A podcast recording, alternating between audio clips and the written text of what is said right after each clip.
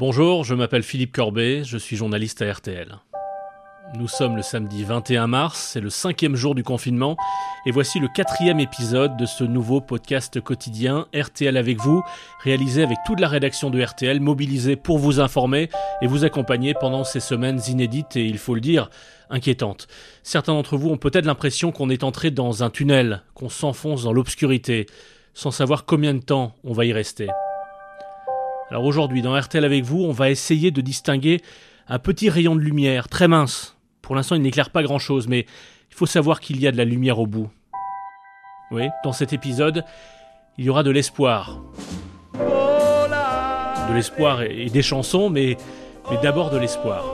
Évidemment, on ne va pas voler, chanter dans le bleu peint en bleu, heureux d'être là-haut, au soleil, comme le dit cette chanson italienne de 1958. Mais en ce moment, il faut s'accrocher à chaque bout d'espoir, vous croyez pas? Et peut-être, peut-être, devrions-nous nous inspirer des Italiens 627 morts en 24 heures. Aucun pays, même la Chine, n'a été aussi ravagé par ce maudit virus. Et pourtant, les Italiens ont chanté au balcon, dans les jardins, à leurs fenêtres, quand toutes les radios de la péninsule ont joué en même temps l'hymne national, puis une série de canzoni italiane, ces chansons italiennes qu'on aime tant. Dans l'édition spéciale de RTL Midi, notre correspondante Anne Lenir nous a fait vivre ce bref moment de ciel bleu dans un horizon si sombre. Même Radio Vatican, qui n'a jamais diffusé de chansons olé olé, s'est joint aux autres stations de radio pour mettre du baume au cœur à une population qui cherche à résister à la peur en retrouvant à distance le sens de l'union.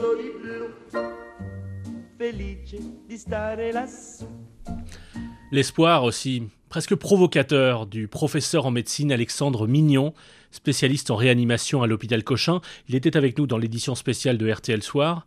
Et Stéphane Carpentier a relayé une question soumise par un auditeur de RTL. Professeur, il y a Ludovic qui m'interroge, qui vous interroge directement. Est-ce que c'est pas nous, ça, cette situation italienne, dans 15 jours? Mais personne aujourd'hui peut vous dire réellement ce qui va se passer. Donc dès lors, il faut rester optimiste. Et de toute façon, on va pas se morfondre à dire oh là là, ça va se passer comme en Italie. Vous voulez qu'on abandonne? Vous voulez qu'on se dise que c'est foutu, qu'on va tous mourir, que 500 000 personnes vont mourir d'un petit virus euh, invisible qu'on ne voit pas et qui nous attaque et qui nous fait tant de mal? Mais pas du tout.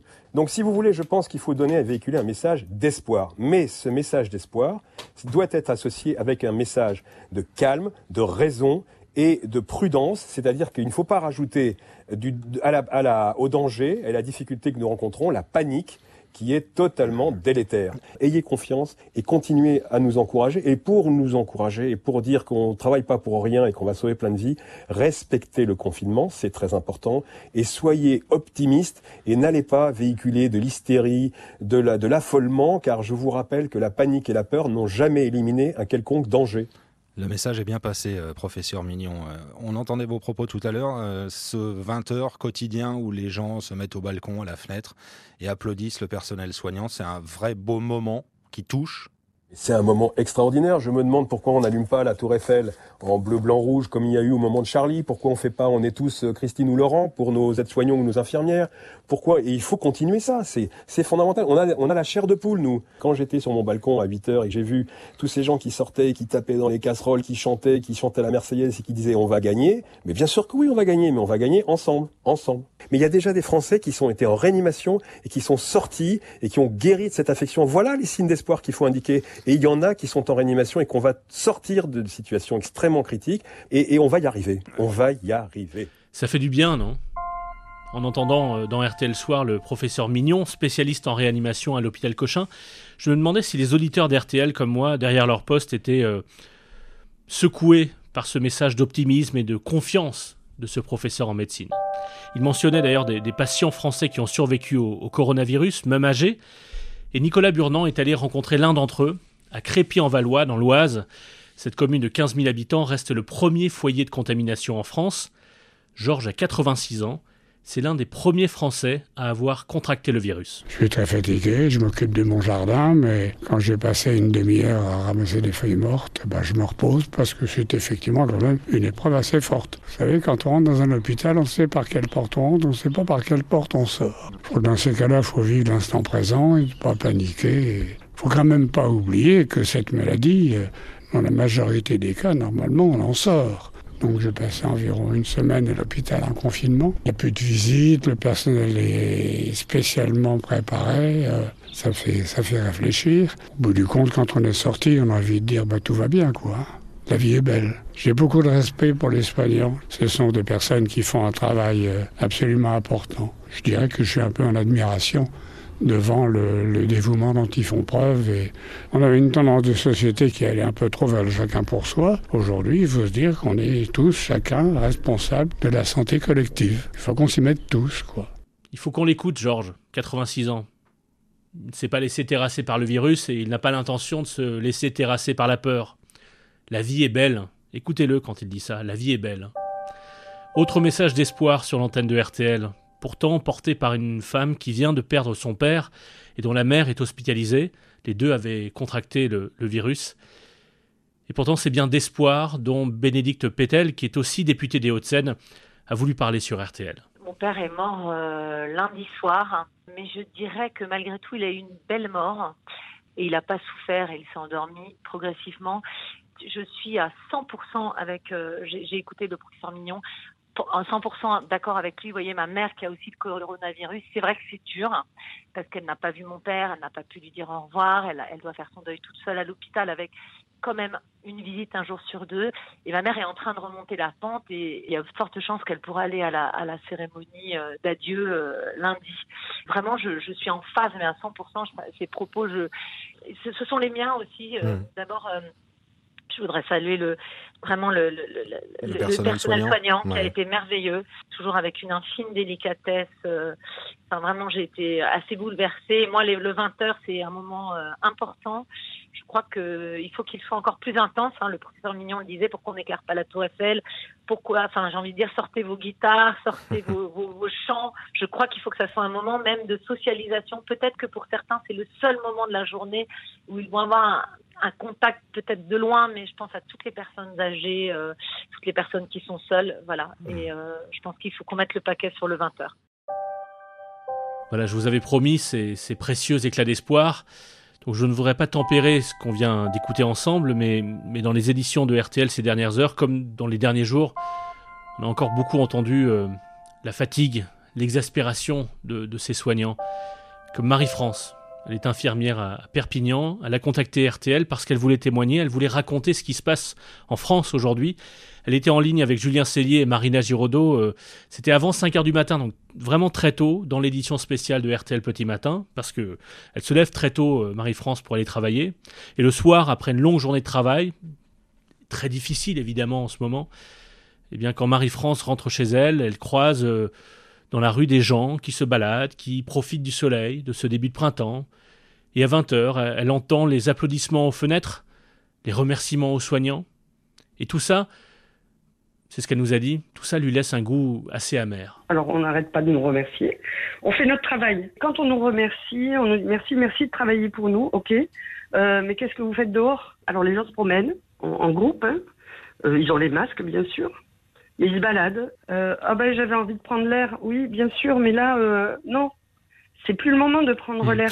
Mais les gens en ville, ben sortent pour aller promener les chiens. Alors c'est rigolo parce que les chiens se on se refile les chiens pour aller promener dehors. Ah bon? C'est quelque chose, oh, c'est rigolo ça. Hmm, hmm. Mais euh, je voudrais dire à notre président, est-ce qu'il viendrait, on nous envoie à la guerre, mais est-ce qu'il leur viendrait à l'esprit d'envoyer nos soldats à la guerre avec trois balles dans le fusil? Hmm. C'est pas possible, c'est pas possible. Et je, c'est un cri de colère aujourd'hui à tous ces gens qui nous applaudissent le soir, bien au chaud derrière leur téléviseur, et qui le lendemain matin se baladent dans la rue avec des masques. Ça ne sert à rien d'avoir un masque dans la rue. Je vous en supplie, gardez-nous les masques, gardez-nous le matériel. Aujourd'hui, on nous envoie à la guerre 100 balles dans notre fusil. Hmm. Et on a appris hier le décès d'une collègue. Donc je vous en supplie, je vous en conjure, laissez-nous le matériel. J'ai les larmes qui me montent parce que j'ai la rage. J'ai la rage. Mm-hmm. C'est pas la peine de nous applaudir si après le lendemain, vous nous volez le matériel. Parce que pour moi, c'est du vol, ça. Plus que jamais, la rédaction de RTL est avec vous pour vous aider à comprendre ce qui est en train de se passer en France, l'effet massif que tout ça a sur nos vies, sur l'économie, sur l'emploi, Nous allons vivre ensemble ces moments difficiles. Alors chaque jour, les journalistes de la rédaction de RTL euh, s'efforcent de répondre aux nombreuses questions que vous nous soumettez, que ce soit par téléphone au 3210, vous pouvez laisser des messages d'ailleurs tout le week-end, euh, sur le site rtl.fr, sur la page Facebook de RTL, pendant toutes nos éditions spéciales. Euh, et notamment dans RTL Matin avec Yves Calvi. Sophie Orange, bonjour. Bonjour Yves, bonjour à tous. Avec vous, nous allons répondre aux questions que nos auditeurs se posent en matière de vie quotidienne, hein. euh, notamment celle-ci. On voit beaucoup de Français continuer ou se mettre à courir pour se dépenser euh, en ces temps de confinement. Dans quel périmètre pouvons-nous courir? À proximité du domicile, ça veut dire euh, autour du pâté de maison, on court autour de chez soi.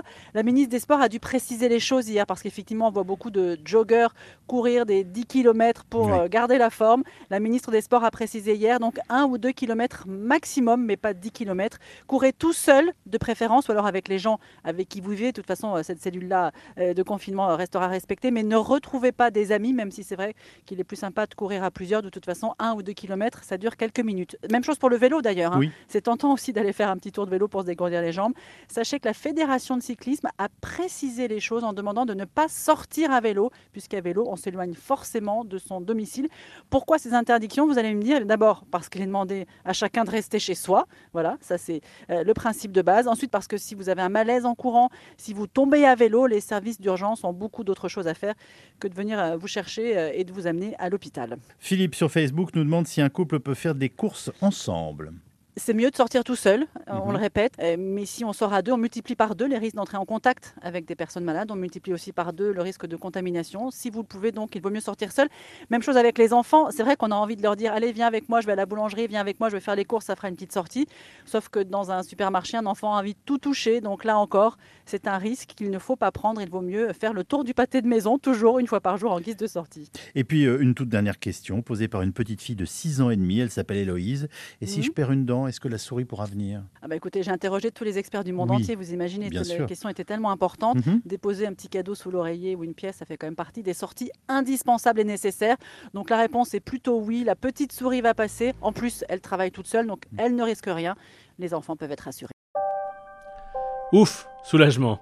Bon, continuez à nous soumettre des questions, 3210, la page Facebook RTL, le site rtl.fr. Vous pouvez aussi d'ailleurs nous envoyer vos photos de, vos photos de confinement, vos vidéos, vos récits, vos, ce que vous voulez, vos poèmes, si vous voulez, les dessins d'enfants aussi, si ça, si ça vous amuse. Enfin, tout ça. Voilà, votre, vos expériences de confinement. Vous pouvez nous envoyer tout ça à l'adresse témoin at rtl.fr, témoin T-E-M-O-I-N-S at rtl.fr. Et à propos de confinement, Stephen Bellery a passé un coup de fil à Alain Souchon pour qu'il nous raconte comment il vit cette, euh, cet isolement forcé comme il pourrait dire, cette euh, ultra-moderne solitude, eh bien Alain Souchon en profite pour jardiner. Ça fait du bien de prendre l'air. Non, non, ça fait pas du bien, ça fait du mal, mais en même temps, ça me fait du bien, vous avez raison. Comme beaucoup de gens, j'ai fui la ville à cause de la promiscuité, et puis c'est ça qui est épouvantable, c'est que ce qui est intéressant sur la Terre, c'est les autres. Si on est tout seul, on s'ennuie. Et donc les autres, on peut pas s'en approcher, on peut pas leur faire de bisous, on peut pas leur serrer la main. Alors c'est le seul ennui, alors on va dans la forêt. Vous êtes en, Bretagne ou vous êtes ailleurs? Non, je suis dans le Loir-et-Cher. Ça ressemble à quoi chez vous? Ah bah c'est une maison qui est au milieu de la nature. Alors euh, il y a un chemin qui descend le long d'une vigne et puis on arrive à une maison, elle est vraiment au milieu des champs. Donc vous êtes tranquille? Ah bah tranquille, oui. Alors si c'était tout le temps la vie comme ça, je m'ennuierais. Notre pays est confiné, euh, l'atmosphère est très singulière. Comment vous regardez la France d'aujourd'hui, Alain Souchon? C'est oppressant. Il y a une atmosphère de guerre, de ce confinement. C'est impressionnant. On n'a pas l'habitude du tout. C'est comme ça, mais il faut faire avec. Il faut se tenir les coudes. Il faut être gentil les uns avec les autres. Et puis voilà. Et je vais dans des boutiques qui s'appellent bio, là, je sais pas quoi. Et alors, à l'entrée, ils nous mettent du truc sur les mains. C'est bien. Il y a une dame avec un petit pchit. Elle nous met de, bah, il faut, il faut prendre plein de précautions comme ça. Parce que a, je, vois des jeunes de 16, 17 ans qui sont un petit peu inconscients, qui disent, ah, mais nous, on en a rien à foutre. Et puis, on se serre la main et tout. Faut surtout pas. Faire attention. Enfin, j'ai pas de conseils à donner, hein. Simplement, chacun doit se, se débrouiller, quoi. Pourquoi ces rivières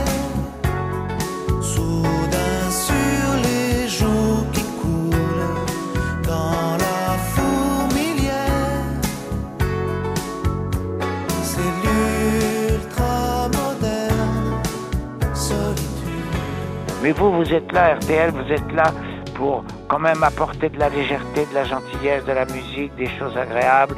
C'est votre rôle et vous le faites bien, bravo. Et puis voilà, il faut garder une joie de vivre quand même. Aujourd'hui, le ciel est bleu, il y a du soleil, on peut écouter de la musique. Et bien voilà, on y revient au ciel bleu, le bleu peint en bleu, disait la chanson qu'on écoutait au début de ce RTL avec vous. Abonnez-vous à ce nouveau podcast de RTL, parlez-en autour de vous. On ne vous promet pas de l'espoir et des chansons tous les jours, mais on va essayer, euh, par petites touches, jour après jour, d'être euh, d'être comme un écho à ce que va vivre la France, même si c'est dur. Grâce à la mobilisation de, de toutes les forces de la rédaction de RTL, partout en France et même au-delà, on peut dire que plus que jamais, RTL est avec vous. Et puis, euh, gardez en tête ce que nous disait Georges tout à l'heure. Vous vous souvenez? La vie est belle. Allez, au cœurs